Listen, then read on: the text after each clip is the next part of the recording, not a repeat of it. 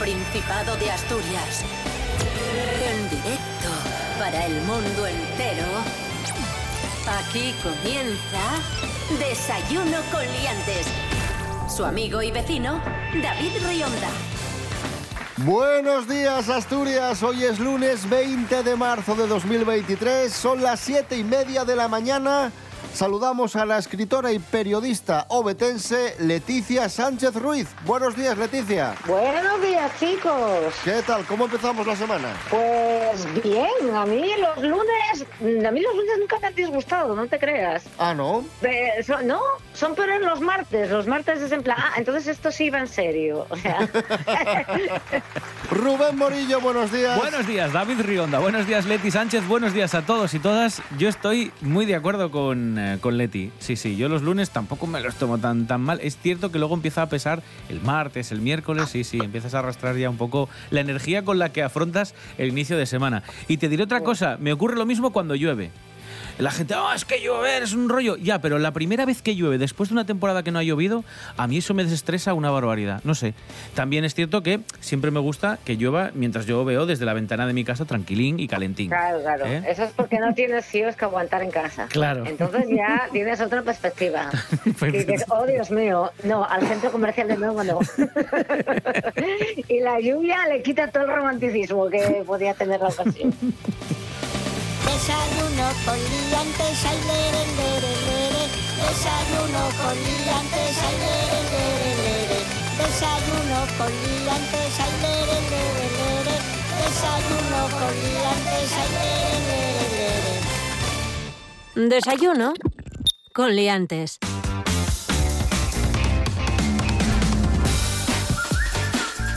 ¿Y hoy va a llover en Asturias? Eh, ¿Tú qué crees?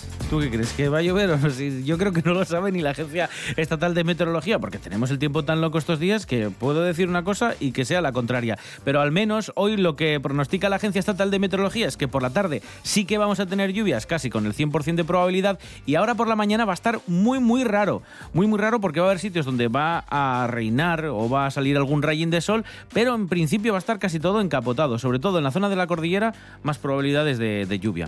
Y en la zona de costa, pues, pues eso, se pueden librar y algún, algún rayín de sol sí que pueden ver, al menos hasta la mitad de la jornada. Eh, lo que sí te confirmo es que las temperaturas siguen prácticamente iguales, mínimas de 4, 3 en zonas del interior, no demasiado frescas, y se empieza a notar ya la primavera, porque las máximas en zonas también del interior pueden llegar hasta los 22, 23 grados, según la Agencia Estatal de Meteorología.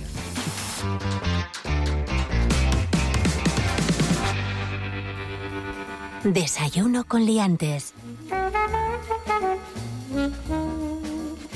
Bueno, yo creo que todos y todas sabréis lo que es Alexa. Es esta utilidad de Amazon, este aparatín, que tú le dices, Alexa, búscame tal cosa. Ujú. Y Alexa te contesta como si fuese un robot. Eso es. Aquí tienes una curiosidad. Los primeros Juegos Olímpicos desde la antigüedad se celebraron en 1896 en Atenas. Entonces solo participaron 14 países, mientras que en la actualidad son más de 200. Pues esto es Alexa, ¿vale? Ha cumplido cuatro años Alexa desde que aterrizó aquí en España, aunque tiene ocho. En Estados Unidos lleva ocho años. ¿Vale? No mucho, no. Sobre todo muchísimo. Grandísimamente mucho. Y en Asturias, obviamente, se utiliza cada vez más. Aquí hay, hay nivel. Nos informan desde Amazon de esto y además nos aportan una serie de datos de cómo utilizan Alexa los asturianos y asturianas. Esto me interesa. A ver. Más de 2.700.000 solicitudes sobre la previsión del tiempo.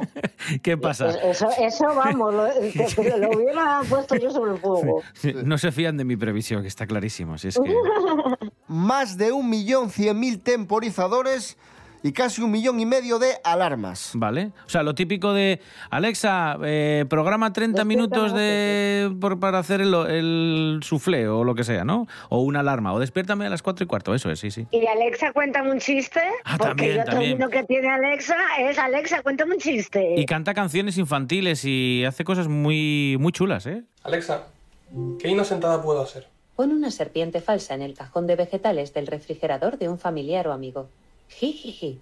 ¿Tú tiras mucho de Alexa, Leti? Yo no tengo Alexa, con eso te lo digo todo. No, yo tengo No, Siri pero- y tampoco utilizo No, Siri. yo ni, a- ni Alexa, ni Siri, ni nada. Yo no hablo con nadie más que con personas.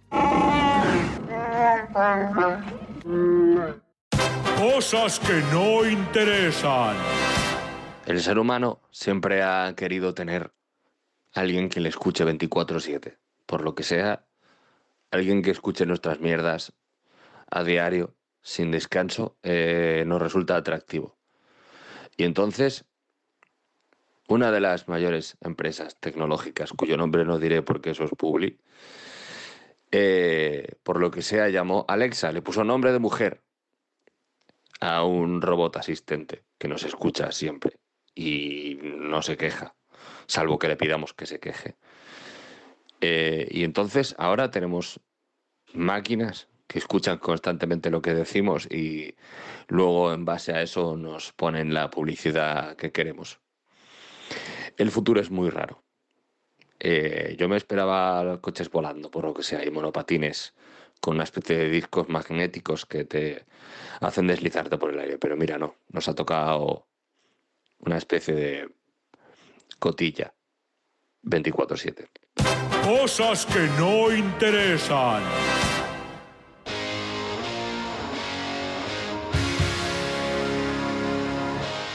Dejamos el mundo Alexa, pero seguimos hablando de tecnología en Desayuno Coliantes. Ahora hablamos de viajes en el tiempo porque el viajero del tiempo de TikTok sigue revelando lo que nos va a suceder. Rubén Morillo, nuevas predicciones del viajero del tiempo. A ver, las nuevas así que, que más llaman la ¿Cómo se atención. llama este hombre? Eno Alari. Se llama Eno Alaric. Maravilloso. Y las últimas que, que ha dado como titulares es que va a haber un tsunami que va a azotar gran parte de California. Que Yo creo que esto pasa cada dos, tres años, pero bueno. Que va a causar muchas víctimas. Y también ha dicho que los científicos van a dar, eh, pues van a, van a dar a conocer grandes descubrimientos. Que esto también pasa casi todos los años. ¡Guau! Guau, ¿eh? Pero ahora vamos a lo concreto. Fechas concretas. 18 de junio de este mismo año 2023, él dice que van a caer del cielo siete personas al azar. Ah, is- eh, co- como la canción de Is Raining Men. Exacto. Aleluya. Y no se sabe por qué. El 12 de agosto, según este señor, según Eno Alaric, los científicos van a encontrar una cura para el cáncer usando una glándula pituitaria de una ardilla. ¿Cómo? Que digo yo, si ya sabes que la solución o, o el hallazgo está en la glándula pituitaria de una ardilla, que lo comprueben hoy. Y así nos ahorramos unos meses y tenemos la solución más temprano, ¿no? También, de verdad. Y la última, ya casi acabando el año, el 29 de diciembre de este 2023, dice este señor, Eno Alaric, según sus descubrimientos, que los científicos van a encontrar una forma de usar células madre para desarrollar órganos de reemplazo y nuevos tipos de órganos. El mundo a veces da señales de haberse vuelto loco. Esto es Desayuno Coliantes en RPA, la radio autonómica de Asturias. Hoy es lunes 20 de marzo de 2023. Desayuno con liantes. Síguenos en las redes sociales. En Facebook Desayuno con liantes y en Instagram arroba Desayuno con liantes. Leti Sánchez, ¿tú tienes imanes en la nevera? ¡Buah! A tope guay. Mi nevera son imanes con un poco de nevera. Con eso te digo Igual, a mí todo. da igual, sí. Entre imanes y fotos. Lorena Rendueles, buenos días. Buenos días, liantes. ¿Habéis oído alguna vez eh, ese rumor que circula sobre que estos imanes pueden afectar al rendimiento del frigorífico? La compañía Endesa ha querido aclarar esta incógnita, ya que se trata del electrodoméstico más utilizado en los hogares y un elemento fundamental que desde que se conecta la primera vez siempre está activo. De hecho, gasta más del 30% del consumo energético de una casa. Pues podéis estar tranquilos y dejar puestos todos esos imanes que tenéis de viajes o sujetando fotos familiares, porque no afectan ni al rendimiento ni a la comida, ya que sus campos magnéticos son tan pequeños que ni atraviesan la puerta de la nevera. Como consejo, si os preocupa el consumo, que el electrodoméstico sea de clase A o superior, y no abrir y cerrar la puerta con mucha frecuencia, para no perder el frío interior y requiere de mayor energía para volver a enfriar. Hasta la próxima, liantes. Gracias, Lorena Rendueles. Ponemos música a este lunes 20 de marzo de 2023. Ahí están The Soulers, Sexy Souler.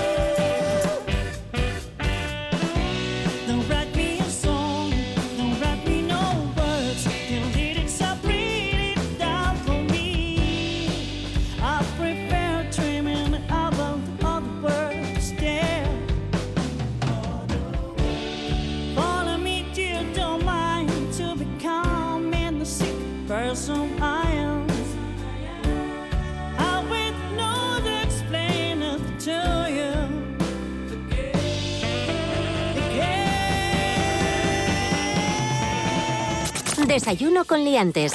Con David Rionda y Rubén Morillo. Hoy es el Día Internacional de la Felicidad. Hoy, 20 de marzo, Día Internacional de la Felicidad. Y las claves para encontrar la felicidad nos las trae el periodista Pedro Piqueras. Buenos días, Pedro. La música primero. Perdón, perdón. Que me gusta, mira. Lailo, lao. Las claves para la felicidad, la terrible felicidad, no las doy yo. Las dice la Universidad de Harvard en voz de uno de sus doctores en psicología y profesor, que se llama Tal Ben Hassar.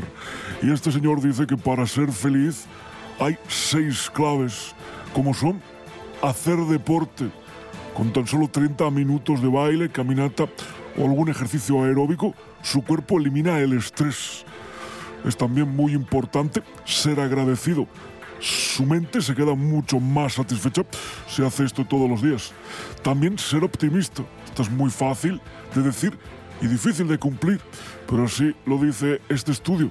Ser resiliente, evitar la procrastinación, es decir, no dejar para mañana lo que se pueda hacer hoy y tener unas relaciones personales lo más sanas posibles. Esto es lo que dice la universidad O- para hombre. llegar a la felicidad. Leti Sánchez, yo no es por, Vamos, por que- discutir. que- que para ser feliz hay que ser feliz, ¿no? Claro, es que.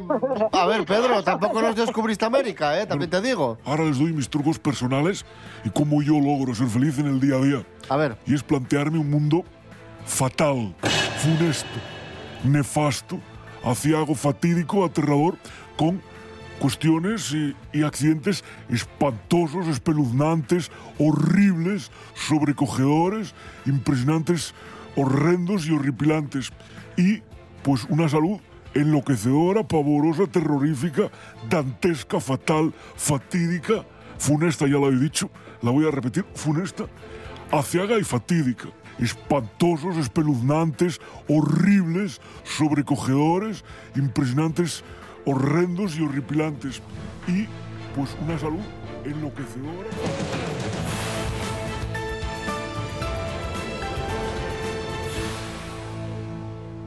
Y hablando de, de felicidad y de, y de amor, el amor produce felicidad y tenemos el nombre de la nueva ilusión de amor de Cayetano Rivera, que ya sabéis que fue... Que fue Una nueva ilusión. Digo, coño, a lo que aparece aquí Copperfield, que nos tiene un truco de magia nuevo. No, no, no, no, O el la- mago pop, no. la una ilusión ilusión. de amor. Ilu- ah, vale, ilusión Ilu- amorosa. Ilusión de amor de Cayetano Rivera Vale. fue pareja de la asturiana Blanca Romero.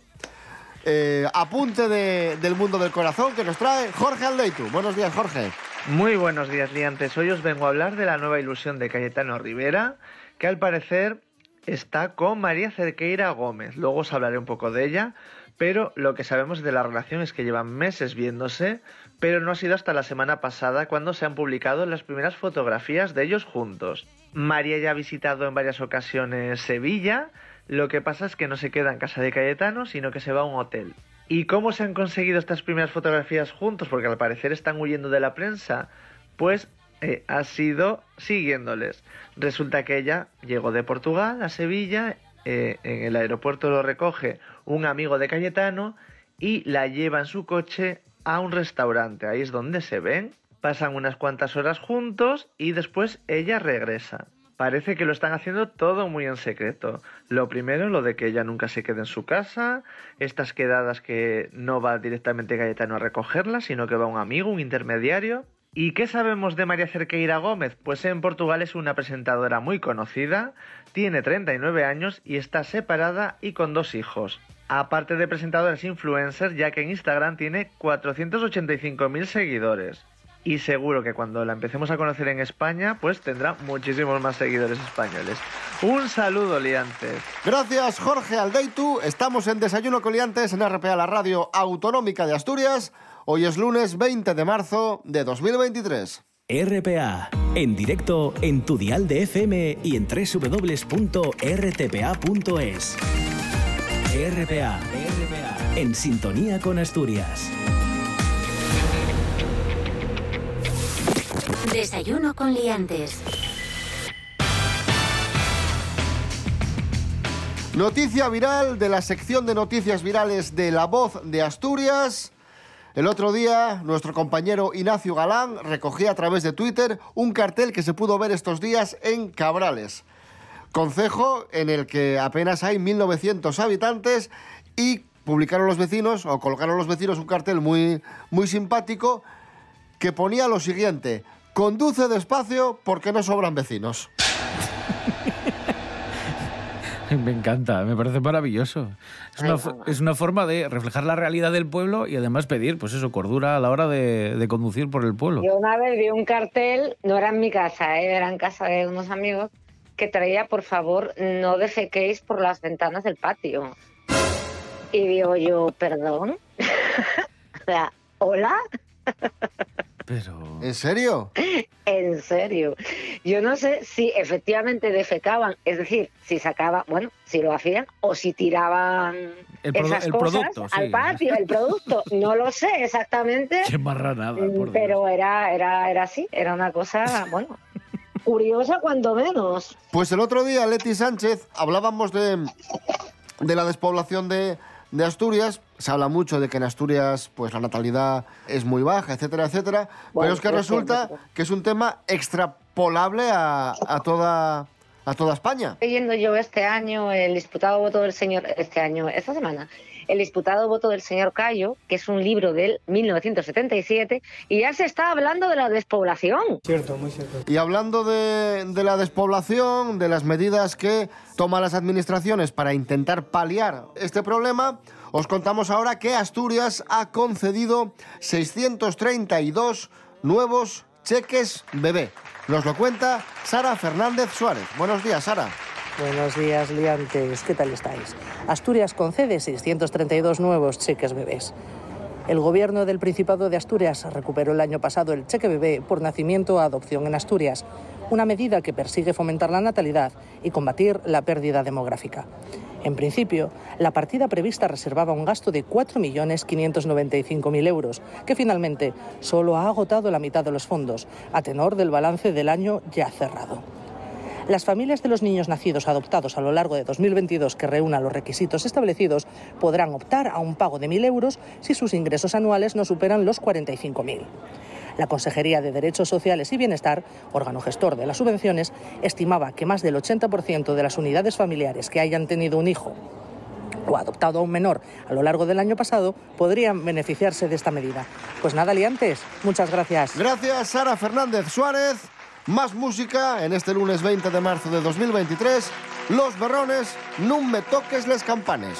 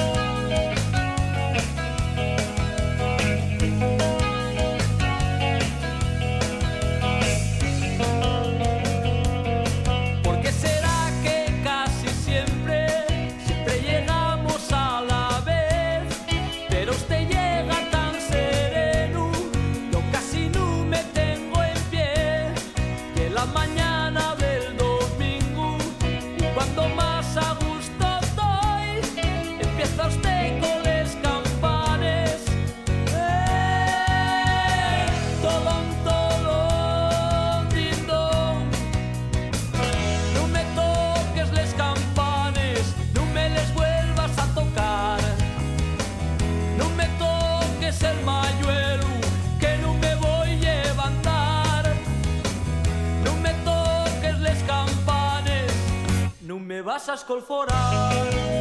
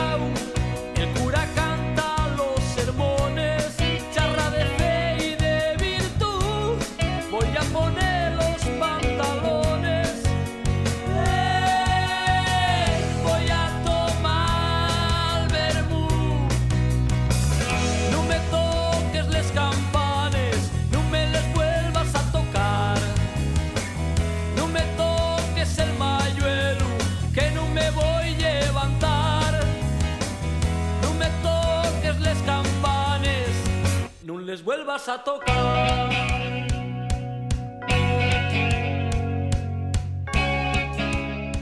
RPA, la radio autonómica.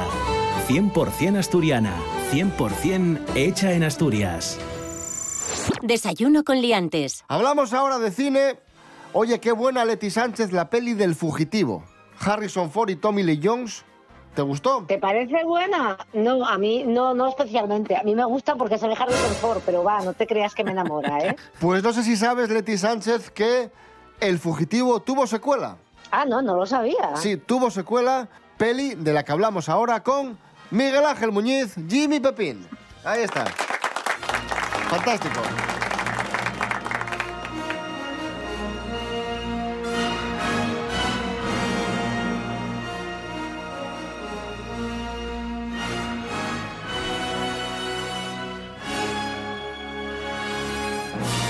Miguel Ángel Muñiz, muy buenas. Buenas, ¿cómo estamos? Hoy, US Marshals, año 1998, con Tommy Lee Jones. Still got one prisoner unaccounted for. Mark Roberts. A daring escape. A cross-country manhunt. No one had seen anything like it. Bueno, Tommy Lee Jones, Wesley Snipes, Robert Downey Jr. Eh, ¿Qué recordamos de esta película? Bueno, pues US Marshals es, vamos a decir, la continuación, por lo menos en ciertos elementos, del Fugitivo, ¿no? que bueno, ya sabes que viene de la serie de los 60, de David Jensen, y sobre todo de la película del 93 de Harrison Ford, ¿no? que dirigió Andrew Davis. Aquí digamos que es una continuación porque se repite el personaje y el actor ¿no? de Tommy Lee Jones, de Sam Gerard, ¿no? este, este agente federal que intenta o que se dedica a atrapar a fugitivos. Y en este caso, bueno, pues Wesley Snipes, que es un poco la víctima inocente, que bueno, es un hombre al que se le acusa de haber asesinado a dos agentes del servicio secreto. Y entonces, pues se inicia una caza, ¿no? Él, lo van a trasladar en un avión, en el avión hay un motín de presos, el avión se estrella, el tío se escapa y a partir de ahí es la caza del hombre, vamos a decir, ¿no? Y por el camino, pues un poco lo que suele ser habitual, ¿no? Vas descubriendo que realmente no todo es lo que parecía, que hay personajes que parecen buenos y luego son malos o lo contrario. Bueno, un poco lo que suele pasar en estos thrillers así de, de los 90 con estas tramas, ¿no? De, de, falso culpable, en fin, todo esto. A ver, esta película es destacable, yo creo, por un lado, por el, por el tema interpretativo y luego tiene todavía esas maneras de los años 90 muy similares a, a cómo era el fugitivo. Está hecha por un, bueno, por Stuart Baird, que era un editor de Hollywood bastante importante, que luego salta a la dirección. Y aquí, en este caso, a ver, es una película competentemente hecha, complicada a nivel de estructura, porque bueno, tiene un montón de secuencias, pues yo qué sé, pues lo que te decía del avión, todas las escenas de acción, hay una escena también como muy espectacular que Wesley Snipes salta desde una ventana y cae en un tren, y a partir de ahí, pues bueno, es una película, ya tengo, muy entretenida, yo creo que está bastante bien hecha, es uno, yo creo, uno de los últimos ejemplos de este cine de los 90 que es como muy aparatoso muchas veces en sus secuencias de acción, ¿no? Muy grandilocuente y tal, pero siempre con desde el elemento de la realidad. O sea, la mayoría de las cosas que estás viendo en pantalla son de verdad y tienen esa fisicidad que tiene, pues eso, que un tío salte de una ventana o que explote un coche de verdad o que hagas algo que es de verdad. Y de saber que no hace falta excederse en meter 80 planos, que a lo mejor con cuatro ya lo puedes resolver. Esas cosas se notan y es lo que te digo, yo creo que eso nunca nunca se le ha dado mucho crédito a estas películas en ese sentido, ¿no? En cómo están construidas, en, en, en analizar un poco la, la, dificultad que tiene eso. Pues ahí está, si os gustó El Fugitivo, aquí tenéis la secuela US Marshals. Miguel Ángel Muñiz, gracias. Venga, chao.